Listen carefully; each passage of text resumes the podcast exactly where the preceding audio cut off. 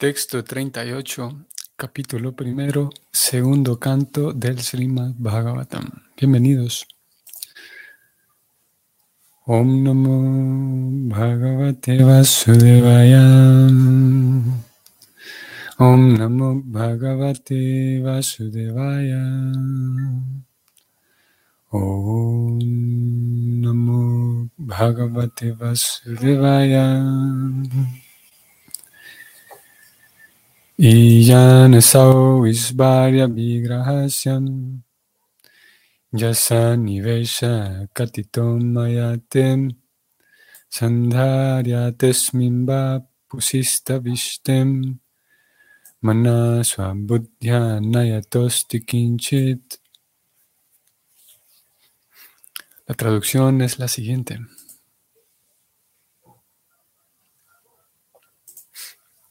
De ese modo, te he explicado el gigantesco concepto material y burdo de la personalidad de Dios.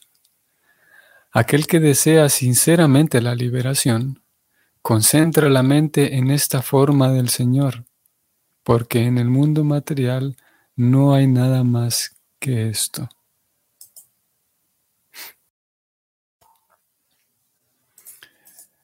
El significado escrito por Prabhupada es el siguiente. En la Bhagavad Gita 9.10, la Suprema Personalidad de Dios ha explicado categóricamente que la naturaleza material es sólo un agente que ejecuta las órdenes de Él. Ella es una de las diferentes potencias del Señor y actúa únicamente bajo la dirección de Él. Como Él es el Señor trascendental y supremo, simplemente lanza una mirada al fundamento material y así comienza la agitación de la materia y las acciones resultantes se manifiestan una tras otra por medio de seis clases de diferenciaciones graduales. Toda la creación material actúa de esa manera y por lo tanto aparece y desaparece a su debido tiempo.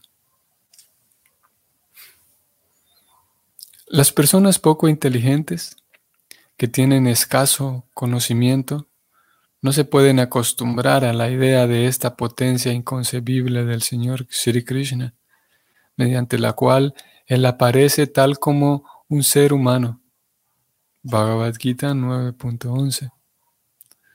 Su aparición en el mundo material es como uno de nosotros, perdón, su aparición en el mundo material como uno de nosotros también constituye su misericordia sin causa para con las almas caídas. Él es trascendental a todos los conceptos materiales, pero por su ilimitada misericordia para con sus devotos puros, desciende y se manifiesta como la personalidad de Dios. Los filósofos y científicos materialistas están demasiado enfrascados en la energía atómica y en la gigantesca situación de la forma universal, y le ofrecen respeto más sinceramente al aspecto fenomenal externo de las manifestaciones materiales que al principio noumenal de la existencia espiritual. La forma trascendental del Señor se encuentra fuera de la jurisdicción de esas actividades materiales y es muy difícil concebir que el Señor pueda estar localizado y ser omnipresente simultáneamente, porque los científicos y filósofos materialistas piensan todo en función de su propia experiencia. Como ellos son incapaces de aceptar el aspecto personal del Señor Supremo, el Señor es tan bondadoso que exhibe el aspecto Virat en su forma trascendental. Y aquí Shukadeva Goswami ha descrito vívidamente esa forma del Señor. Él constituye, perdón, él concluye que no hay nada más allá de este gigantesco aspecto del Señor. Ninguno de los hombres materialistas pensativos puede ir más allá de esa concepción de la forma gigantesca. La mente de los hombres materialistas es fluctuante y cambia constantemente de un aspecto a otro. Por lo tanto, a uno se le aconseja pensar en el Señor mediante el proceso de pensar en cualquier parte de su gigantesco cuerpo, y por medio de la inteligencia se puede pensar en Él en cualquier manifestación del mundo material, en el bosque, la colina, el océano, el hombre, el animal, el semidios, el ave, la bestia o cualquier otra cosa. Todas y cada una de las cosas de la manifestación material representan una parte del cuerpo de la gigantesca forma. Y por consiguiente, la mente fluctuante puede quedar fija únicamente en el Señor y nada más. Este proceso de concentrarse en las diferentes partes del cuerpo del Señor disminuirá gradualmente el desafío demoníaco del ateísmo y dará como resultado el desarrollo gradual del servicio devocional del Señor.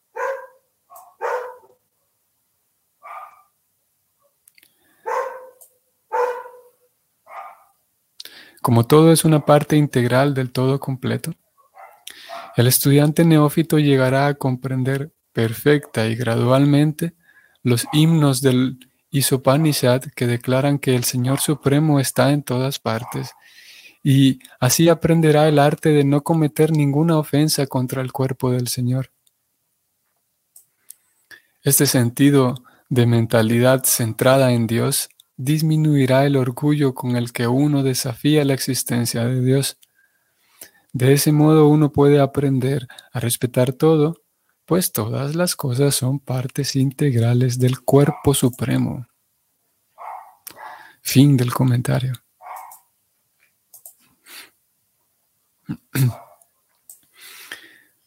Ok. El cuerpo supremo. Todas las cosas son partes integrales del cuerpo supremo. Entre todas integran juntas eh, el todo llamado el cuerpo supremo. Bueno, como, como vimos, el verso ya es ya tiene, eh, nos demuestra que el capítulo está terminando, nada más queda el próximo verso, 38. Y aquí Shukadeva Goswami viene concluyendo entonces. Y él dice, ya te expliqué todo, eh, como el, el cuerpo supremo en su concepto material y burdo representa a la personalidad de Dios porque es el cuerpo de la personalidad de Dios. Y aquí recomienda algo, eh, la recomendación que presenta Sukadeva Goswami es interesante. Él dice que aquella persona que desee sinceramente la liberación, concentra la mente en esta forma del Señor. Porque en el mundo material no hay nada más que esto. Claro, ya vimos, preocupada también dirigió ahí el, parte del comentario el hecho de que a donde sea que vayamos, en donde sea que nos encontremos, en cualquier momento, en cualquier situación, en cualquier lugar, podemos darnos cuenta de que eh, estamos dentro del cuerpo supremo, estamos siempre dentro de esa, del cuerpo universal. Y no es posible ir a algún lugar que no esté incluido dentro del cuerpo supremo. Y es, em, podría parecer contradictorio el hecho de que, dice Sukadeva Goswami, aquel que desee la liberación. ¿La liberación de qué? Nosotros sabemos, ¿no? Nosotros que venimos estudiando este libro, sabemos a qué se refiere el Bhagavatam cuando habla de liberación o las almas liberadas. Y es, ese concepto implica que hay un alma, que si estamos hablando de un alma liberada, Estamos hablando de un alma que, no está atrapada por, los conceptos materiales, que no tiene distorsiones en su comprensión de la vida, es liberada por eso. Ya no la, las distorsiones, los conceptos distorsionados no le causan problemas. Por lo tanto, está liberada. Y en ese sentido está liberada de, porque las distorsiones ocurren únicamente en el mundo material. La, mala comprensión de Dios y la mala comprensión de los demás, la mala comprensión del entorno y la mala comprensión de mí mismo. Pero en el mundo espiritual no hay esas malas comprensiones, porque todo es puro. Entonces, cuando hablamos de liberación, eso significa el, podemos decirnos así, el, salir del enredo material. El, sí, liberarse del enredo material. Entonces, dicho eso, puede parecer contradictorio que Shukadeva Goswami dice que quien desee liberarse de la contaminación material debe concentrar la mente en la forma material del Señor. O sea que para liberarse de la materia hay que concentrarse en la materia. Solo que hay que saber hacerlo. ¿De acuerdo? Como lo plantea el Bhagavatam.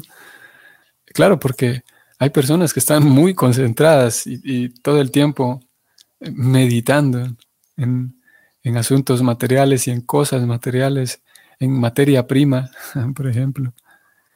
Pero ese tipo de concentración y absorción no libera a la persona. ¿Por qué no libera a la persona? Porque hace falta, como leímos hace algunos días ya, hace falta revivir la actitud de servicio. Y una vez que se revive la actitud de servicio, entonces con una conciencia apropiada y libre de distorsiones, el estudiante, la persona, eh, pasa a realizar una contemplación, que es uno de los aspectos del yoga, pasa a realizar yoga a través de la contemplación, contemplando la naturaleza, meditando en la naturaleza, pero recordando que esa es la forma trascendental del Señor, que está dentro del cuerpo de Dios. Y obviamente esto nos lleva a un tema que Prabhupada también lo habló aquí, de cómo alguien podría decir, bueno, ¿cómo es eso que estamos en el cuerpo de Dios? Estos libros, nuevamente, estos libros no tienen sentido. Miren a los libros, Hare Krishna, no tienen sentido. Sí, porque ¿cómo es eso que estamos en el cuerpo de Dios? Prabhupada eh, aquí dijo que, vamos a ver, voy a subrayarlo y eh, aquí dijo que a algunas personas les cuesta mucho trabajo eh, captar la idea, asimilar el punto de que Dios está, por un lado, omnipresente, como acabamos de leer y lo venimos viendo. ¿Cómo es que simultáneamente Dios está presente en todas las cosas? Pero al mismo tiempo Dios está localizado en el mundo espiritual, Él allá en lo suyo. Y eh, ese concepto o conceptos como esos son eh, difíciles de asimilar para alguien que, sí, que de acuerdo como lo, que, lo describe Cristo en la Gita, que no tiene su kriti, alguien que, no tiene nada de, piedad en el corazón. Cuando hay un poco de piedad, cuando es un alma buena, dice preocupada en algunas veces, cuando la persona es un alma buena, entonces se le resulta un poco más fácil captar y comprender este tipo de cosas eh, que entran en el reino de lo, de lo absoluto, que entran en el reino de lo, de lo metafísico también podemos decir. Y que por lo tanto, para, para captar esas ideas hace falta poner a un lado el sentido común, como ayer decíamos, ah, no fue ayer, fue hace algunos días. Y es así como podemos comprender que en todo momento y en todo lugar estaremos en el cuerpo de Dios, en el cuerpo trascendental de Dios. Sin embargo, es una representación, como aquí se habló, una representación material, es únicamente eh, eh, esa, esa, representación material se, despliega de tal manera que, que facilita el proceso de meditación en Dios, pero al mismo tiempo Dios no es esa representación material. Dios no es el atardecer, Dios no es una colina, aquí como Prabhupada dijo, mencionó varias. Eh, vamos a ver, aquí está. voy a leer esto. Por medio de la inteligencia se puede pensar en Dios en cualquier manifestación del mundo material. El bosque, la colina, el océano, el hombre, el animal, el semidios, el ave, la bestia y cualquier otra cosa. Entonces, eh, si bien es verdad esa, manifestación material se nos presenta para, para facilitar esa contemplación, pero al mismo tiempo Dios no es el bosque, ni es el semidios, ni es el ave, ni las bestias, ni el atardecer, ni el agua, ni etcétera. Porque Dios, si bien es verdad, todo este capítulo nos dio un vistazo así de ese panteísmo, al mismo tiempo, en, en todos los capítulos restantes y a lo largo de página tras página del Bhagavatam, el Bhagavatam intenta establecer el hecho de que Dios es una persona que tiene estas actividades, que tiene este color de cabello, que tiene sus labios son de este color, su piel es de este color, se viste con estas ropas, tiene estos, estos aretes que su mamá le coloca todos los días, son de este tipo, tienen forma de tiburón, su cuello de esta manera, canta de esta manera, tiene una flauta que tiene tantos agujeros, esa flauta se llama así, y esa flauta él la toca en cierto momento del día, y en ese momento del día está rodeado de ciertas personas que son sus amigos, y a cierta hora del día él sale a pastar con las vacas, a cierta hora del día vuelve y come ciertos alimentos. Es una descripción muy detallada de la persona de Dios. Y es una descripción, como hemos señalado en otras ocasiones, es una descripción muy propia del Bhagavatam, muy propia de, ni siquiera en toda todo el cuerpo de literatura védica vamos a encontrar una descripción tan detallada de la suprema personalidad de Dios. Y como Prabhupada en varias ocasiones planteaba el desafío de que, bueno, él decía, si, si alguien, em, ya que estamos hablando de Dios, y si alguien tiene un concepto de Dios diferente, conoce a Dios de manera diferente, pues venga, vamos a conversar. Y si su descripción de Dios es tan precisa y tan detallada pues entonces la vamos a aceptar. Vamos a dejar esta que nosotros tenemos y vamos a aceptar la suya. Decía, en algún par de ocasiones preocupada habló en esos términos, refiriéndose a, que, sabiendo él muy bien, de que no es posible encontrar una descripción de Dios más detallada, así, más osada, como la presenta el Bhagavatam. Si bien es verdad, en este capítulo se ha dado un vistazo en en relación a ese panteísmo. Y recordemos que, voy a ir al título para que, ya que estamos terminando este capítulo, veamos, el título de este mismo capítulo es El primer paso en la comprensión de Dios. Estamos hablando de, y, tiene sentido comprendiendo cómo se titula. El primer paso en la comprensión de Dios es que se intenta estimular al estudiante a que se dé cuenta de que en todo el tiempo siempre estará en presencia de Dios. Y, que Dios estará todo el tiempo con él, en él como persona. Dios está todo el tiempo en uno y Dios está todo el tiempo con uno y uno está todo el tiempo en Dios. Y ese es el primer paso simplemente. Preocupada habló aquí, estoy descendiendo en el significado, voy a subrayar esto, como todo es una parte integral del todo completo, el estudiante neófito llegará a comprender perfecta y gradualmente los himnos del Isopanishad, que declaran que el Señor Supremo está en todas partes, y así aprenderá el arte de no cometer ninguna ofensa contra el cuerpo del Señor. Vamos a ir allá a, leer estos himnos de los del Upanishad, Isopanishad, perdón, y vamos a ver de qué hablan esos himnos a los cuales preocupada está diciendo aquí que uno llegará a comprenderlos. Este libro es pequeño en realidad en comparación con los demás. Vamos a encontrar que tiene 18 versos únicamente, 18 mantras, más un mantra inicial de invocación. El primero de estos mantras hace, unos días, hace unos días lo, o la invocación más bien, hace unos días lo leímos. Vamos a leerla nuevamente. La personalidad de Dios es perfecta y completa. Y debido a que Él es completamente perfecto, todo lo que emana de Él, tal como este mundo de fenómenos, este universo, o estos universos, está perfectamente equipado como un todo completo. Todo lo que se produce del todo completo también está completo en sí mismo. Debido a que Él es el todo completo, aunque tantas unidades completas emanan de Él, Él permanece completo en lo remanente.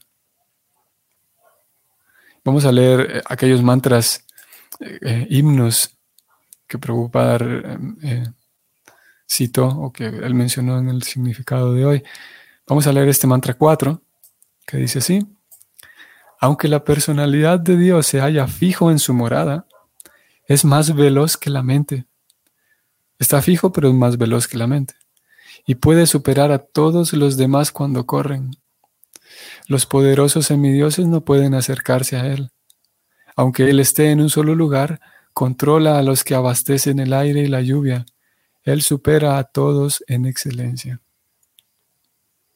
Mantra 5. El Señor Supremo camina y no camina.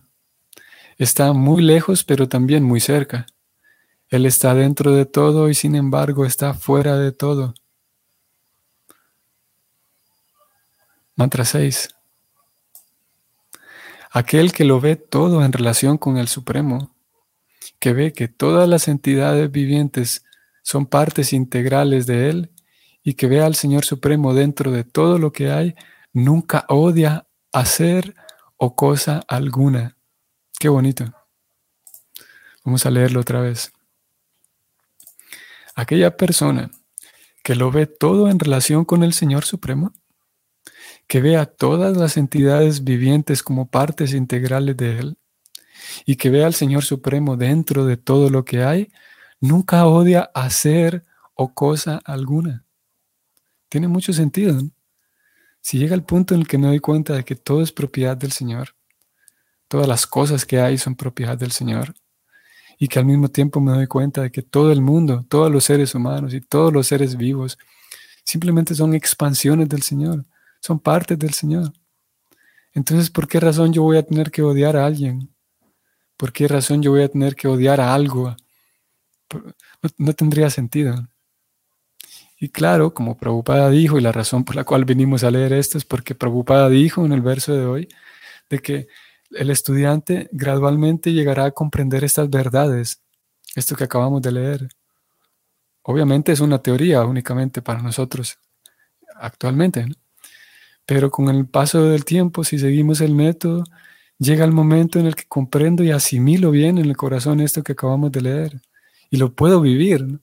me puedo dar cuenta de que no hay necesidad de odiar a nadie porque por todos lados lo que ocurre es que por todos lados está Dios. A donde sea que vayamos y veamos, lo único que hay es eh, propiedad de Dios, las cosas que hay son propiedad de Dios y todo el mundo es eh, em, parte de Dios. Y es ahí donde, donde, a donde busca llevarnos el Bhakti a través de la purificación del corazón.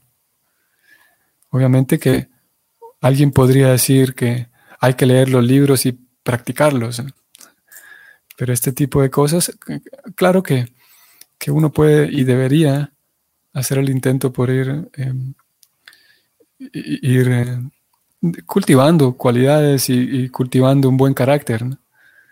Sin embargo, para poder llegar a esta apreciación, como lo acabamos de leer, hace falta, no, es con el mero esfuerzo uno, no es con el mero esfuerzo personal que uno puede llegar a este tipo de, a comprender y asimilar este tipo de cosas. No es solamente leyendo y tratando de forzosamente aplicarlo, sino más bien esto viene por la gracia del Señor. Así es como lo define el Bhakti. Por la gracia del Señor el corazón entonces se limpia y esas verdades se asientan en el corazón y quedan ahí establecidas en virtud de que el corazón se está limpiando por la presencia de Dios en el corazón, a través del kirtan, a través de, principalmente a través del canto de los santos nombres del Señor. Eso, como dije, no quiere decir de que, de que uno anula todo esfuerzo personal. ambas cosas se requieren. El esfuerzo personal por cultivar un buen carácter, por ejecutar muy bien los rituales, todo lo que tenga que ver con la liturgia misma hay que, hay que llevarlo a cabo bien. la limpieza de mi propia persona, la limpieza de mi carácter, las recomendaciones que se dan en la medida en la que yo pueda. Aquí nadie nos está forzando, nadie exige que yo vaya a la carrera en la medida y en el paso que yo pueda. Porque Krishna no tiene prisa. Es mejor que vayamos, como es el dicho, es mejor paso que dure que trote que canse. No hace falta ir a las carreras. Pero si uno sigue el método, naturalmente uno se da cuenta de que esto funciona, por lo tanto siempre hay entusiasmo, siempre hay el deseo de, mantenerse eh, progresando. ¿no? Veamos el mantra 7. Aquella persona que siempre ve que todas las entidades vivientes son chispas espirituales, uno en calidad con el Señor, se vuelve verdadero conocedor de las cosas. Entonces, ¿qué puede provocarle ansiedad o ilusión a esa persona? Mantra 8. Semejante persona debe realmente conocer al más grande de todos, quien es incorpóreo, omnisciente, intachable, sin venas, puro y libre de contaminación, el filósofo autosuficiente que ha cumplido los deseos de todos desde tiempo inmemorial. Muy bonito, ¿no? Bastante estética la descripción. Esta persona que ve a todos lados y se da cuenta que todo está en Dios, esa persona sin duda que conoce a Dios, es lo que dice este mantra. Valdría la pena hacer una, lectura de este libro. Posiblemente hagamos un espacio de 18 días más 19 con la invocación. Valdría la pena, sin duda, que, sería, sería bonito hacer una lectura de este libro. En su momento lo haremos. Entonces, esto es lo que Prabhupada decía que en relación a los himnos del Isopanishad. Voy a, Vamos a terminar con esto. Como Prabhupada decía que el estudiante neófito, a través de la contemplación de la forma personal, de, la, forma gigantesca de Dios, llegará a comprender estos himnos. Como todo es parte integral del todo completo, el estudiante neófito llegará a comprender perfecta y gradualmente los himnos del Isopanishad que declaran que el Señor Supremo está en todas partes y así aprenderá el arte de no cometer ninguna ofensa contra el cuerpo del Señor. ¿Y qué pasará si uno asimila esto en el corazón? Prabhupada dice, este sentido de mentalidad centrada en Dios disminuirá el orgullo con el que uno desafía la existencia de Dios. Disminuirá el orgullo. De ese modo puede aprender a respetar todo, pues todas las cosas son partes integrales del cuerpo supremo. O sea, en otras palabras, eh, una, convivencia mejor. ¿no? No, es el único resultado, pero parte de ello es que en la, medida, en la medida en la que disminuye el orgullo, yo puedo tratar a, todos, a todas las personas, a todas las cosas como propiedad de Dios. Entonces no hay necesidad de que yo me pelee con otros, no hay necesidad de ese tipo de cosas, de riñas y de, ese tipo de cosas por lo tanto una mejor convivencia. Paz y armonía para todo el mundo, como Prabhupada viene diciendo en los versos anteriores. Ok. Que tengan entonces un bonito día y nos vemos mañana. Hare Krishna.